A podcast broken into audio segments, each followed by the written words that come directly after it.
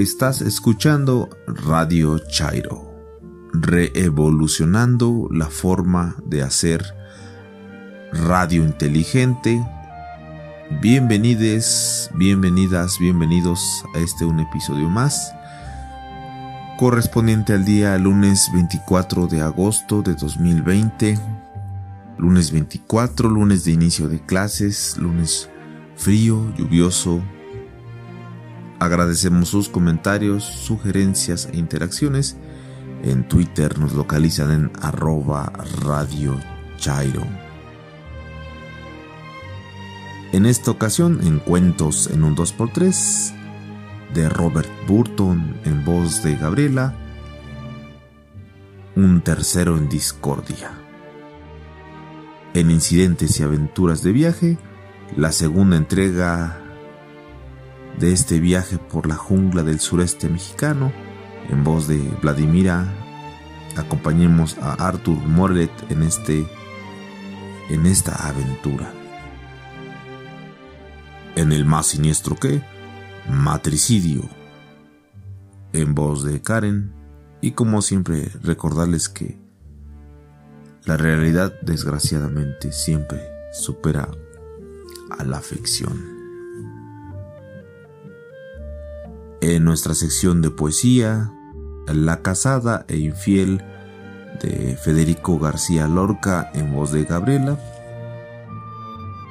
En nuestra sección musical, desde Chile, Dorian Z Rock, con este tema titulado Hoy Daría. Gracias por compartir su música. Para finalizar en la sección literaria, la segunda entrega de las chicas Kalashnikov de Alejandro Almazán en voz de Gabriela, un relato crudo, fuerte, pero real. Comenzamos.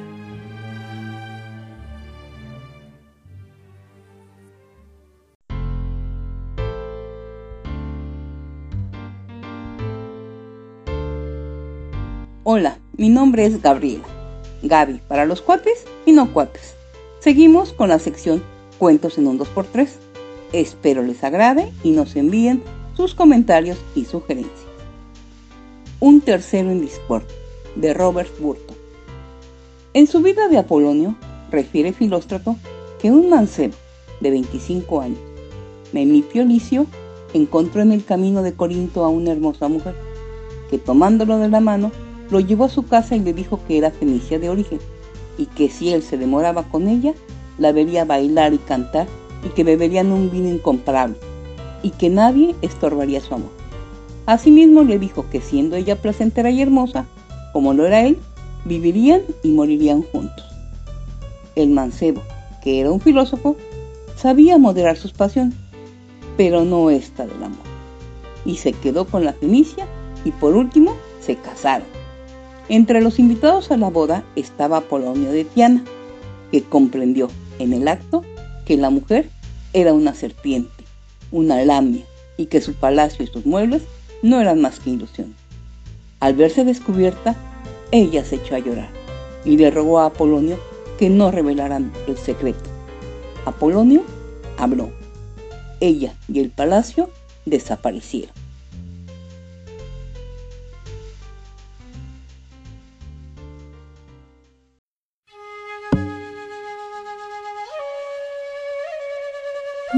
Buen día, escuchas de Radio Chairo.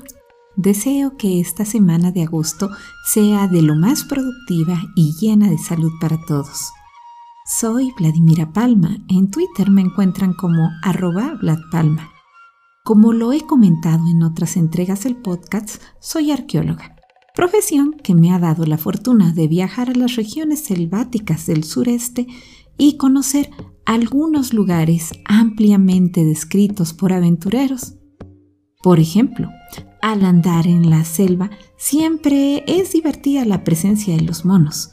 Los monos araña que se columpian en los árboles y en ocasiones los podemos ver acompañados de sus pequeñas crías. Los aulladores quienes, como su nombre lo indica, expresan su molestia ante los extraños, emitiendo sonidos muy peculiares o incluso haciendo algunas travesuras cuando uno camina despreocupado para terminar bajo una lluvia de frutos del ramón, árbol muy importante para la alimentación en el sureste. Un encuentro con monos le ocurrió a Arthur Morelet, viajero del siglo XIX, quien nos está guiando con sus narraciones que ayudan a aligerar el encierro. Continuemos las aventuras e incidentes de su viaje por la jungla después de haber tenido un choque de este tipo con monos araguatos a quienes ahuyentó en una noche con un arma de fuego. Cuando regresé a la choza sentí asfixiarme. En medio de una espesa ahumadera producida por los nidos de termes que nuestros barqueros quemaban para ahuyentar a los mosquitos. Acurrucados cerca de la lumbre, devoraban una garza que habían cazado en la mañana y que ellos sazonaron con pimientos verdes. En tanto que Morín daba los últimos toques a no sé qué manjar Felizmente, el apetito no me faltaba, porque esos preparativos no lo habrían despertado. Después de la comida, cuando cada quien hubo encendido un cigarrillo, interrogué a nuestro anfitrión acerca de, su existencia solitaria. Su familia la componían una mujer y dos niños de corta edad. Su mobiliario, dos hamacas, una estera, un fusil, algunos utensilios de limpieza y una pequeña cantidad de provisiones. Vivían de la pesca, de la caza y de los frutos de un campo que habían desmontado. De tarde en tarde intercambiaba con los barqueros el excedente de su cosecha por los objetos que le eran indispensables. Prefería su indigencia a las bondades de la civilización que con mucha frecuencia en esos sitios lleva a los hombres de su raza a una verdadera esclavitud. Me enteré de que en un pequeño número de existencias semejantes a la suya estaban hundidas en las profundidades de esos lugares desiertos. Acababa apenas de darle esos detalles cuando un sonido procedente de las riberas del Usumacinta nos hizo estremecer. Era un grito humano, uno solo, pero como un lamento. Nos miramos con ansiedad y corrimos en dirección del río, pero las apretadas cañas de los bambúes nos oponían invencibles obstáculos. Además, la noche era excesivamente oscura. En vano aguzamos nuestros oídos. Solo se oía el rumor de la corriente y el zumbido de los insectos sobre las plantas acuáticas. Tal vez un viajero extraviado había resbalado en esos declives peligrosos y había sido presa de los caimanes. Después de haber hecho llamados, sin despertar un solo eco en medio de la soledad, volvimos a tomar el camino de la choza, con el corazón oprimido por las más tristes emociones. Este incidente dio lugar a nuevas confidencias de nuestro anfitrión, quien nos contó, sin hacerse rogar demasiado, algunos de los azares de su posición. Los jaguares se presentaban con frecuencia en las cercanías de su vivienda. Los caimanes se desplazaban hasta allí para sorprender en medio de las tinieblas a sus perros y sus aves de corral. En fin, los reptiles venenosos se introducían hasta debajo de su techo. Esos detalles movieron nuestro interés pero no nos agradaron, porque nosotros teníamos que pasar la noche fuera de la vivienda, bajo un cobertizo expuesto a todas las agresiones. Puse por tanto dos balas a mi fusil y mandé encender una gran hoguera del lado de la selva. Pero el enemigo que nos acechaba se reía de esas disposiciones. En vano había hecho yo preparar mi mosquitero cuyos bordes había cosido al petate que me servía de lecho. Tales precauciones resultaron inútiles y fueron contraproducentes. Aquellos que hayan sufrido la misma suerte me dispensarán algunas repeticiones inútiles. Cortés es un caso parecido. Se quejó amargamente sin que los combates heroicos que colmaron su carrera le hubiesen hecho olvidar a tan despreciables enemigos. Eran cerca de las nueve. Yo contaba con mucho tiempo libre para meditar. La luna llena daba sobre el río. Nada igualaba el esplendor de la noche. De vez en cuando se oía la voz de los monos aulladores cuyas tribus se contestaban a distancias infinitas. El extranjero escucha con un sentimiento de estupor esos acentos espantosos que dominan todos los ruidos de la selva y que cubrían aún al rugido del león. Pero en cuanto se conoce su origen, no excitan en él más que una especie de horror agradable, cuyo placer termina por embotarse. Sin embargo, siguen resonando mucho tiempo en la memoria de quienes los oyeron. Es tan difícil borrar su recuerdo como formarse una idea de ellos cuando nunca se han presentado al oído. El alba me encontró de pie, agobiado de sueño y de cansancio recorriendo el estrecho círculo en que el temor a las serpientes me tenía aprisionado. Desde el momento que vi empurpurarse el horizonte, desperté a mis compañeros y nos dispusimos a partir. Me despido en este punto de la narración. Las aventuras de Morelet continuarán y en la siguiente entrega del podcast les platicaré de su encuentro con uno de los seres más terribles de la jungla. Y no, no es el jaguar, tampoco los caimanes. Los espero la siguiente semana.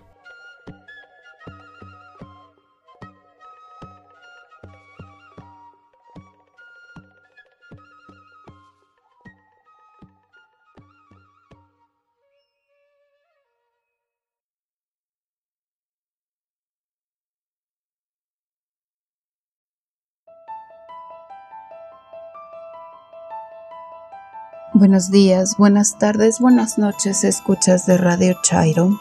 Soy Katrina. Me encuentran en Twitter en arroba Karen Kiowa. Les voy a contar unas historias. ¿Serán reales? ¿Será ficción? Júzgalo tú.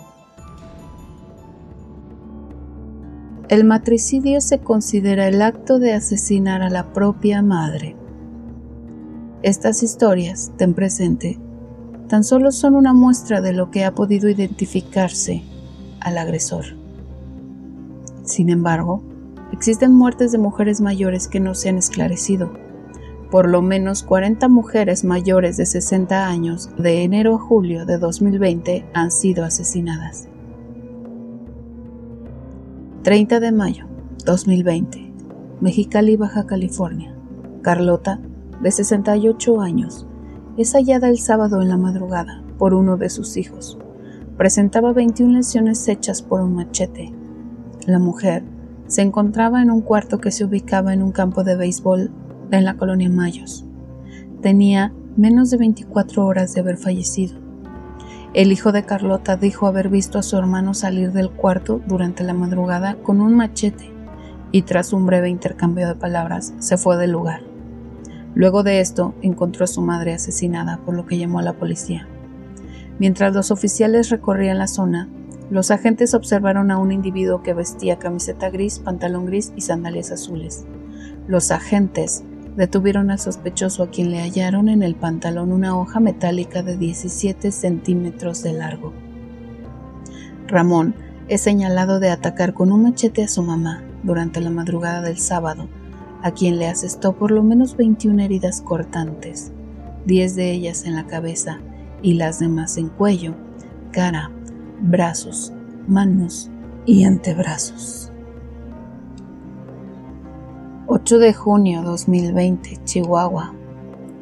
Leticia era hija adoptiva de María Luisa Su de Xin, de origen chino.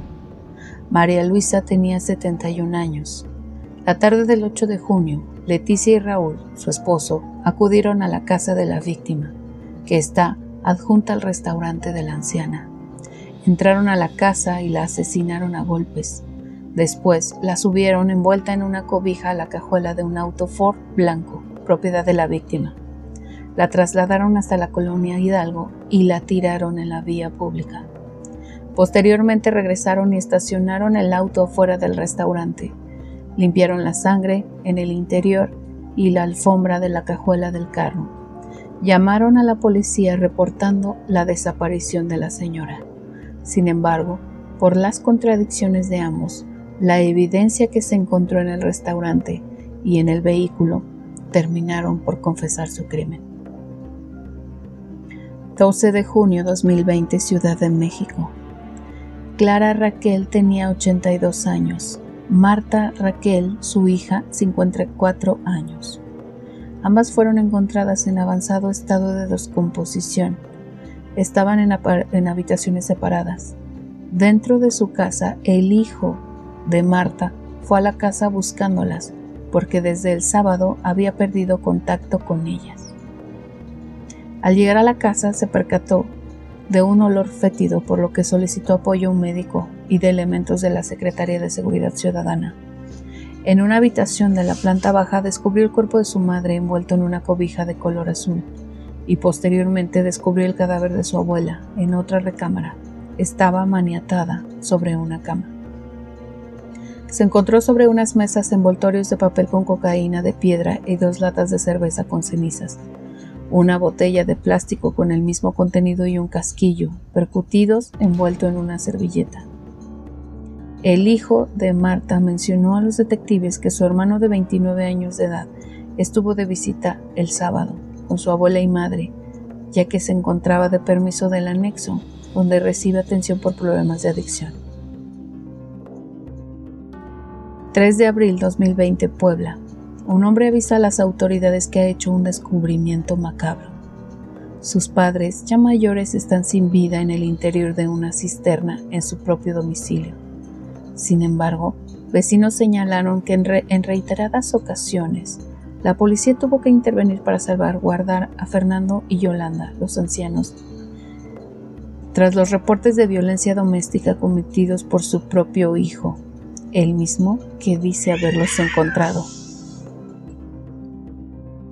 Agosto 2020, Aguascalientes. Finalmente, y no para terminar, Leonardo fue vinculado al proceso acusado de lesiones dolosas calificadas, violencia familiar y privación ilegal de la libertad en agravio de su propia madre. En la madrugada del 1 de agosto de 2019, Leonardo golpeó brutalmente a su madre y posteriormente la mantuvo contra su voluntad durante toda la noche dentro de la casa, impidiendo que recibiera la ayuda médica necesaria Pese al estado crítico en el que su madre se encontraba, producto de las lesiones que le había propinado, fue hasta la mañana siguiente que el hombre la abandonó en el lugar para darse a la fuga. Entonces pudo solicitar apoyo a su hermana, quien la acompañó a, a recibir atención médica y levantar la denuncia. Un año después, Leonardo es vinculado a proceso. Amigos, escuchas de Radio Chairo. A veces la realidad supera la ficción.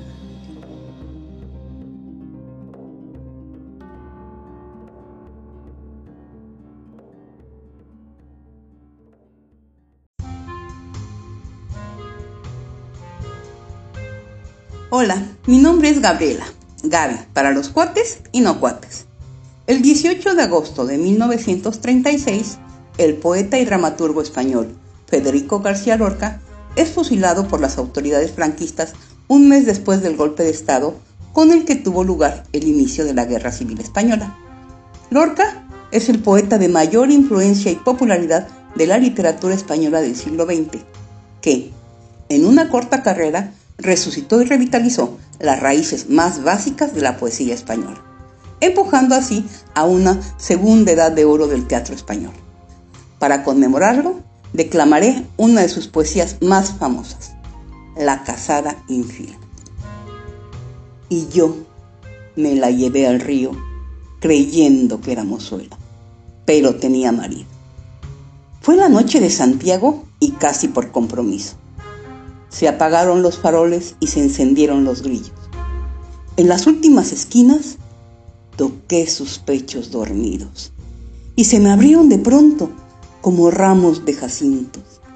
El almidón de su enagua me sonaba en el oído como una pieza de seda rasgada por diez cuchillos.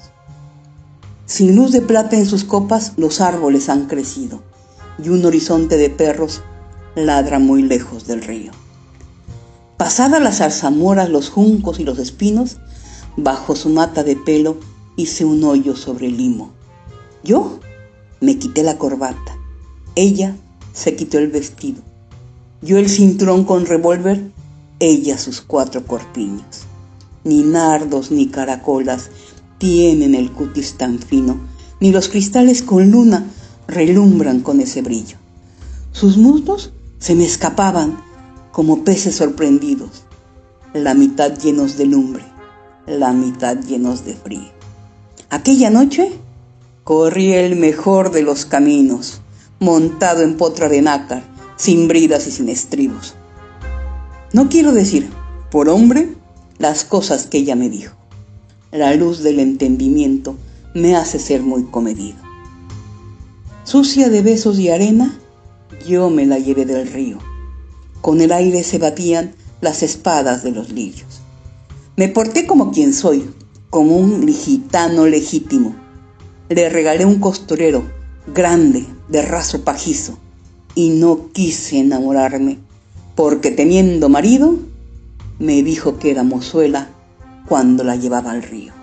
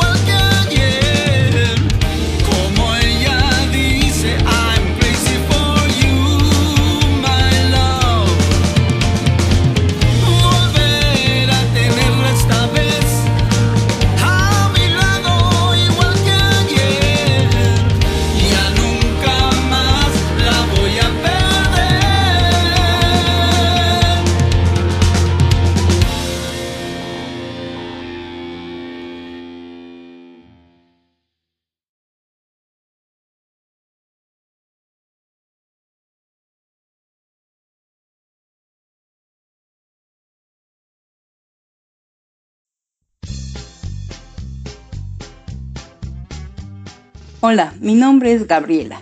Gaby para los cuates y no cuates. Continuamos con esta estremecedora y realista crónica, Las chicas Kalashnikov. 6. En menos de una hora, la güera habló de muchas cosas. De la camioneta 4x4, en la que anda por Juárez como si fuera un tiburón con el hocico abierto. De lo barata y pura que es la droga en Chihuahua. Que los desaparecidos son tantos y por eso todas las cifras son conjeturas. Son un chingo los muertos que ya no caben en los números, dijo. Dio a entender que la violencia creció a la par de los gobernantes corruptos. Habló del día que su primo mató a la novia a golpes, de los sicarios que van al hospital a visitar pacientes heridos para terminar su trabajo, del tío que es cantante y de las ganas que tenía ella de ser actriz. También dijo de que los mil dólares que el cártel le paga al mes los invierte en cosméticos, ropa y tangas. Poca plata para mucho riesgo, le dije cuando terminó su perorata didáctica. Sí, pero mi novio me compra todo. ¿Es narco? Comandante, pero es lo mismo. ¿Y qué es lo mejor que te ha comprado? Las chichis. Se miran bien, ¿no? La güera se tocó los senos. No pude contradecirla. Cuando te miras al espejo, ¿a quién ves? Ella se recogió el pelo, torció la boca y ya luego contestó. Haces preguntas bien raras. Segundos después, el mesero trajo los cortes de carne y la abuela comió como si hubiera recién bajado de la luna. Se dio tiempo, eso sí, para enumerar a la clase de gente que ha seducido para luego entregarla a los sicarios que no perdonan nada. En su mayoría eran encargados de las plazas. No entiendo, le dije. ¿Cómo le haces para que no te identifiquen? Has de ser una mujer muy mencionada entre la malintranada. Siempre cayó, ¿no? Acuérdate que los hombres piensan con el pene. Entonces, la güera agarró su bolso, Ed Hardy y se marchó. Por eso no volverá a aparecer en esta historia. Se fue caminando con la seguridad de las cabras en el monte. 7. Chihuahua es una de las siete maravillas del mundo moderno, y si no, debería serlo. Es un bife bien cocido de casi 248 mil kilómetros cuadrados en el que no para de escurrir la sangre. Cada día, desde diciembre de 2006, siete personas son asesinadas. Tres o cuatro de ellas, según el humor de los narcos, ocurren en Ciudad Juárez. La nota roja ha caído en frases sin sujeto por verbos y predicados muertos. El periodista Charles Baum dice que en Chihuahua la gente puede convivir con los asesinatos y saber que las personas desaparecen a plena luz del día y seguir tan campante diciendo, bueno, eran malas personas. En Chihuahua, la violencia recia. Tintán se debe estar revolcando en su tumba por ver a su tierra adoptiva convertida en una máquina de la muerte. Pero ya me desvié. Yo vine aquí a contarles sobre las chicas Kalashnikov. 8. Yo me he muerto dos veces. Yaretsi se jala la camiseta y me muestra un agujero en el hombro. Dice que tiene otro en la espalda. Es verdad. Los tiros ni se sienten, pero qué frío te da. Parece como si fueras de hielo o no sé de qué. Y luego se te va la fuerza. Ahí andas como un pinche muñeco de alambre. Pero eso no se compara cuando te levantan y te torturan. Ahí sí le pides a Dios que ya te mueras. Eso de que te torturen es el peor de los dolores. Muchos que han levantado debían dinero y justo ese día que los levantan andan vendiendo hasta su madre. Yo no. Yo no les ofrecí nada a los cabrones que me levantaron. Yo nomás me dejé llevar. Creo que me violaron todos, los cuatro cabrones que eran. Yaretsi mira hacia el piso como si quisiera agarrarse a un punto.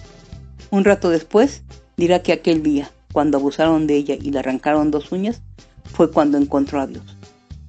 Lo vi cuando yo nomás miraba todo blanco, blanco. Era Dios. No pongas esa cara, pero allá sí tú si no me crees.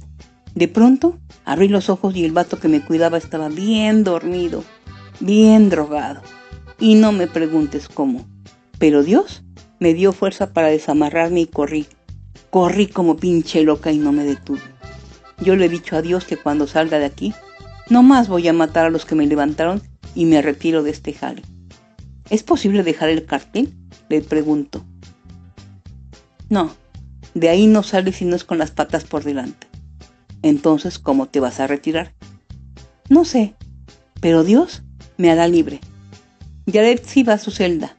Regresará con una desmadrada Biblia y me señalará tu salmo preferido. No temas porque yo estoy contigo. Siempre te ayudaré, siempre te sustentaré con la diestra de mi justicia. Isaías 41:10. Órale. 9. A veces, sin saberlo, uno va en curso de colisión y no puede hacer nada por cambiarlo. Malandrín 1, encargado de cobrar las extorsiones en la parte centro de Juárez, tuvo que ir a Ojinaga para vigilar un campamento porque a Malandrín 2, el que debía hacerlo, lo habían ejecutado la noche anterior. Mientras Malandrín 1 llegaba a Ojinaga, acá en Juárez el jefe reacomodaba a su gente. A Marta le tocó reemplazar a Malandrín 1 y ella reclamó. Pero yo soy sicaria, no la chingues. Él, acostumbrado a mandar, le dijo a Marta que no le hiciera de pedo. Es nomás esta semana. Fue irreductible el jefe le ordenó que primero le cobrara la renta a un vendedor de ropa, con quien tenía vieja rencilla, y luego se largó a la cantina de siempre. Mientras el jefe pedía su whisky 18 años, Marta iba manejando y mentaba madres. Ella ya había matado a tres y ahora la habían reducido a una especie de abonero tacuachón. Está bien, lo haré, pensó, pero lo voy a hacer a mi manera. Y su manera fue empezar por los negocios que le quedaban de paso por el eje Juan Gabriel. Al vendedor de ropa lo iría a ver hasta el final, nada más para hacer renegar al jefe. Antes, sin embargo, pararía a comer. ¿Y si solo hubiera sido algo diferente?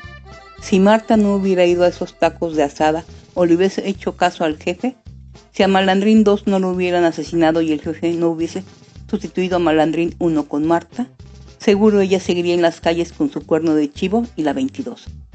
Pero así es como es la vida por una serie de incidentes encontrados que nadie puede controlar.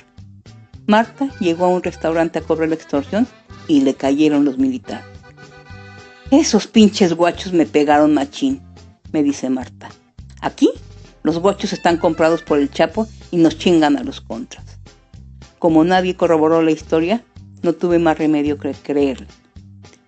La semana que viene terminaremos esta interesante y realista crónica. Si tienen alguna recomendación o sugerencia, envíenla y trataré de complacerlos. Gracias.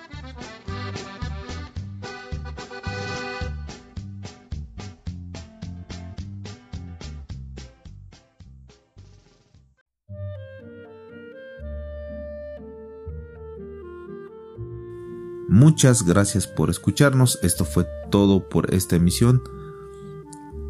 Agradecemos sus comentarios, sugerencias e interacciones. Ya saben, nos pueden localizar en Twitter en arroba Radio Chairo. Un fuerte abrazo y un saludo a todos nuestros escuchas alrededor del mundo. Gracias por escucharnos. Y no queda más que mi comentario personal. Hagan el amor y no la guerra. Tengan un excelente inicio de semana, un excelente día, una excelente tarde una excelente noche. Un fuerte abrazo y hasta la próxima.